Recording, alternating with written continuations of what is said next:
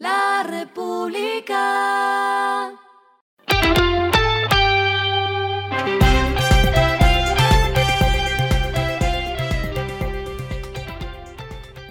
Esto es lo que debes saber al comenzar la semana.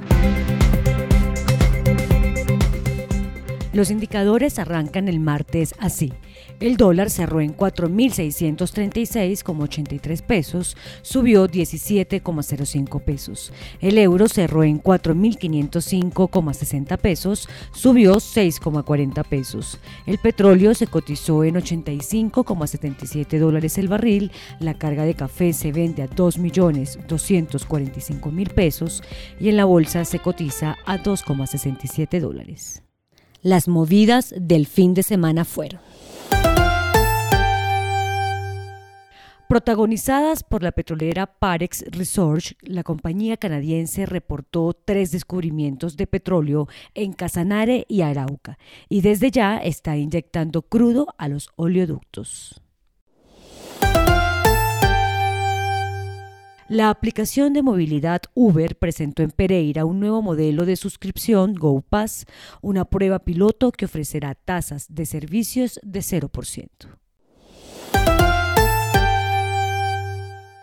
Y la minera Cerrejón vistió de rosado los gigantes vehículos con los que explota carbón a cielo abierto en La Guajira, como mensaje por la equidad y diversidad de género. Lo clave del fin de semana. es que el gobierno de Gustavo Petro derogó un decreto que mantenía vigente una prohibición para que el presidente de la República y la vicepresidente viajaran juntos. Además, el Ministerio de Educación fijó en 10,84% el porcentaje de aumento autorizado para las matrículas de los colegios privados en 2023 lo que está pasando en el mundo. El líder de YouTube, Bono, instó al Reino Unido a comenzar a liderar el mundo nuevamente después de afirmar que el gobierno ha sido superado por fundamentalistas del libre mercado.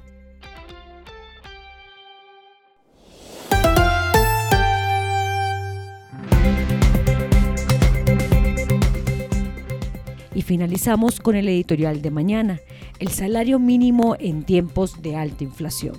El gobierno está jugado con un salario mínimo para que cubra la inflación bajo la misma regla con la que se suben las tasas para atajarla, ecuación que no funciona de esa manera.